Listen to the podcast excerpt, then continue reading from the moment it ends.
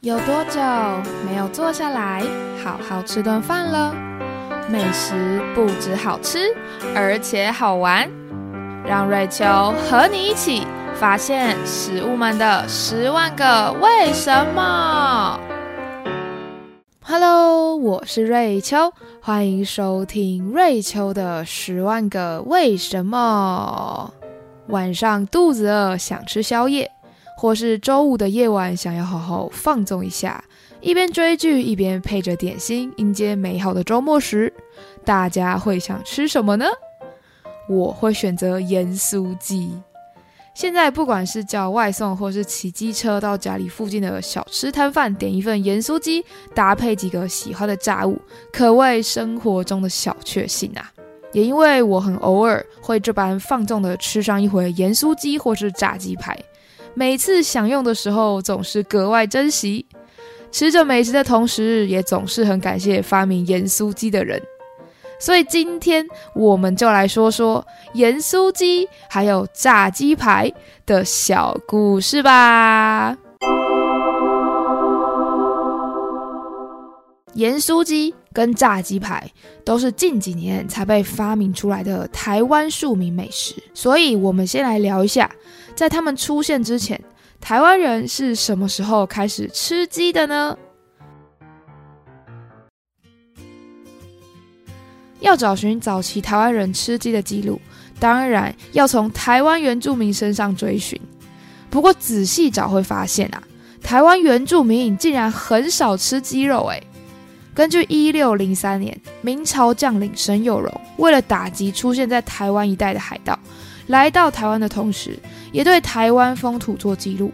从《东番记》这本著作中可以了解到，当时这些华人看到的原住民会吃猪肉、鹿肉，也会把鹿的肠子剖开，取出里面消化到一半的草或者植物，呈现半粪便状态的东西使用。原住民把这种东西叫做百草糕。而有趣的是，原住民虽然不吃鸡肉。不过会拔下鸡的羽毛当装饰品，这让当时的华人看了觉得非常奇怪。不过相反的，对原住民来说，看到华人会吃鸡肉，也让他们觉得很怪异啦。由此可知，以前台湾原住民可能很少吃鸡肉，而是吃野猪或是鹿肉比较多。相较之下，反而是把鸡的羽毛做装饰的用途哦。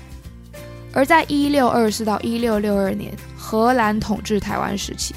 荷兰人从欧洲带来鸡，之后的郑成功与清零时期，华人移民也会从澎湖或是中国沿海把鸡带过来，因为在华人文化里，吃鸡就是很普遍的习惯，像是妈妈们生完小孩坐月子需要麻油鸡好好补身体，小孩满月或是成年也有吃鸡的习俗，因为在台语的“鸡”跟家庭的“家”都发作 “gay”，人们就觉得假 gay。哎，起鸡吃鸡会起家，所以就让鸡成为华人生活中各种喜庆的吉祥物啦。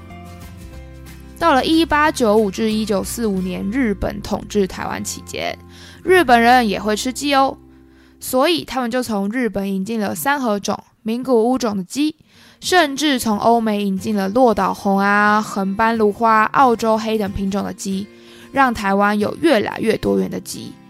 到了二战后，台湾的经济逐渐稳定。一九七零年代，终于迎来台湾鸡肉养殖的黄金时期。我们现在常吃到的鸡，俗称白肉鸡，就是从国外引进的品种。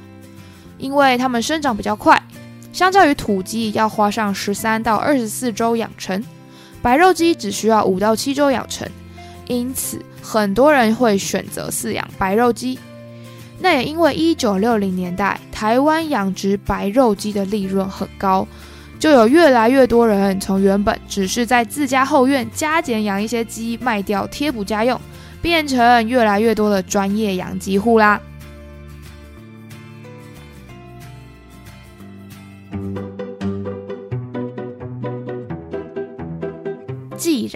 有越来越多人养鸡，当然就有越来越多鸡肉料理喽。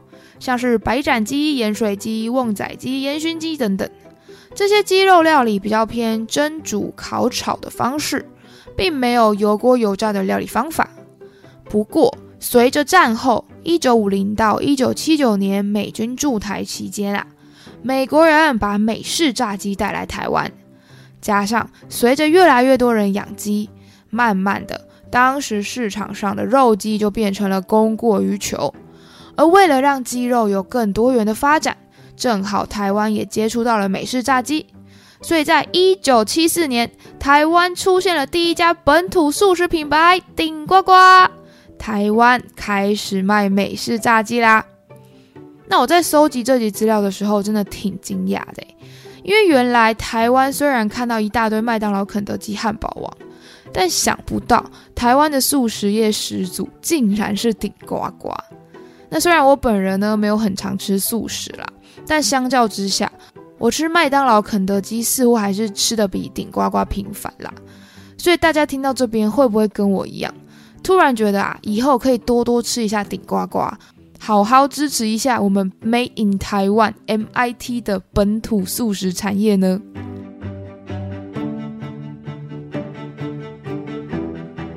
随着第一家顶呱呱在台北西门町开张，隔年一九七五年，西门町的陈廷志先生为了把销路不好的鸡胸肉卖出。于是乎，这又是一个解决鸡胸肉供过于求的例子。陈廷志索性就把鸡胸肉切小块，用特殊的调味料腌制后油炸，变出了口感酥酥咸咸的盐酥鸡。台湾第一家盐酥鸡就此诞生啦！既然北部有盐酥鸡，南部也要有第一家盐酥鸡代表嘛。所以，一九七九年。台南的友爱盐酥鸡老板夫妇，白天在自家养鸡场工作，晚上出来卖盐酥鸡。当时他们觉得美式炸鸡太大块了，吃的时候要用手拿着炸鸡排啃食，很容易让手油油脏脏的，就发明出了小块小块的盐酥鸡，用竹签插着吃，方便干净多了。而我自己也确实啊，比较喜欢小巧的盐酥鸡，除了不容易弄脏手之外。总觉得在夜市边走边吃盐酥鸡，比吃大块的炸鸡还要方便。有没有人也是很认同的？可以留言告诉我一下哦。既然原本不受欢迎的鸡胸肉切成小块变成盐酥鸡是可行的，鸡胸肉到底有没有潜能以它原本的姿态崭露头角呢？噔噔噔噔，答案是有的。一九八一年，在台北曾经卖过美式三明治汉堡，到后来卖中式的炒饭干面的正姑妈小吃店。当时老板为了提供给客人足以温饱的铜板价美食，就决定把比较不受欢迎的鸡胸肉用中药材腌制油炸，让原本干柴的鸡胸肉因为腌制变得湿润好入口，加上油炸的配方，让鸡排外酥脆内多汁。老板也顺势的把炸鸡排搭配白饭跟菜做成便当，提供给附近的消费者。这一大块的鸡排便当可以吃得很过瘾，又有饱足感。当然推出之后是受到热烈欢迎啦。随着正姑妈把油脂含量不多的鸡胸肉用特殊的腌制配方，还有油炸的烹调方式，让大家渐渐发现鸡胸肉做成的鸡排是多么的美好。台湾也有越来越多鸡排摊贩啦。至于大家会不会很好奇，为什么大部分是鸡排摊贩而不是鸡排专卖店呢？因为开小吃摊贩的成本比较低嘛。那很有趣的是啊，在台湾陆续出现了本土素食店顶呱呱，还有路边小吃盐酥鸡跟炸鸡排之后，一九八四年跟一九八五年，美国的麦当劳跟肯德基才进入台湾市场。到了一九九零年代，台湾也出现越来越多炸鸡的变化料理，像是炸鸡可以搭配更多口味的调味粉啊，像胡椒粉、辣椒粉、海苔粉、梅子粉，还有包入起司，或是做成更厚切的鸡排，甚至是比脸大的鸡排，又或者是把鸡胸肉换回鸡腿肉的鸡腿排。那我个人是比较喜欢鸡腿排啦，因为相较之下呢，鸡腿排还是可以吃到比较多鸡汁，而且我觉得没有那么的干涩啦。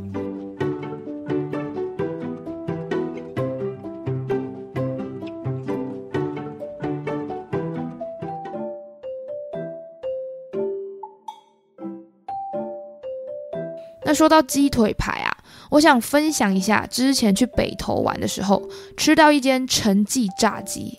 他们家的炸鸡有别于平常比较常见那种外面面衣裹的比较厚的酥脆金黄外皮，相反的，他们家的炸鸡皮是比较薄又比较清脆的深棕色脆皮，吃起来就比较没有吃到最后会觉得油油腻腻的感觉，而且他们家的鸡腿排虽然外皮比较薄。但是呢，还是把鸡肉的肉汁锁得非常完整，所以咬下的第一口啊，就可以吃到香气迷人的鸡汁，简直只能用一个“爽”字来形容啊。另外，他们家的炸地瓜条也是很厉害哦，薄薄的脆皮帮地瓜条画龙点睛，它的外皮也就没有那么重的淀粉感，主要还是可以吃到浓浓的地瓜味，再沾着酸酸甜甜的梅子粉，真的很赞。大家下次有机会去北投啊，也可以去吃上一回，真的是超级过瘾，回味无穷啊！鸡肉真的非常棒，不管做成什么样的料理都挺好吃的，做成小块的盐酥鸡或是大块的炸鸡排都很适合。所以今天我就来分享一首很洗脑的《Chicken Attack》鸡的攻击，来赞叹一下鸡肉啦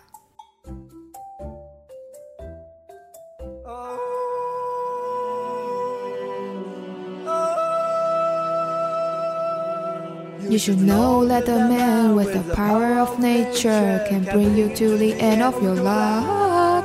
And you should know by my stride and the look in my eye that you're about to be mercilessly forced to give up. Chicken attack, chicken attack. Watch your back before it fades to black. They might look harmless, but they'll kick your non-chicken ass. Go chicken go, go chicken go. Now go now fly, you on the sky.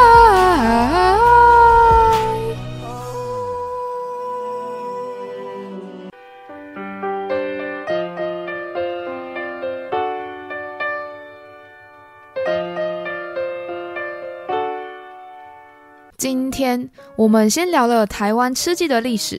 从原住民到战后，台湾虽然早早就有鸡肉料理，不过炸鸡的出现是受到美国文化影响，先开启台湾本土素食产业顶呱呱，接着出现炸盐酥鸡跟炸鸡排。如今走在路上，似乎走几步路就可以看到鸡排店。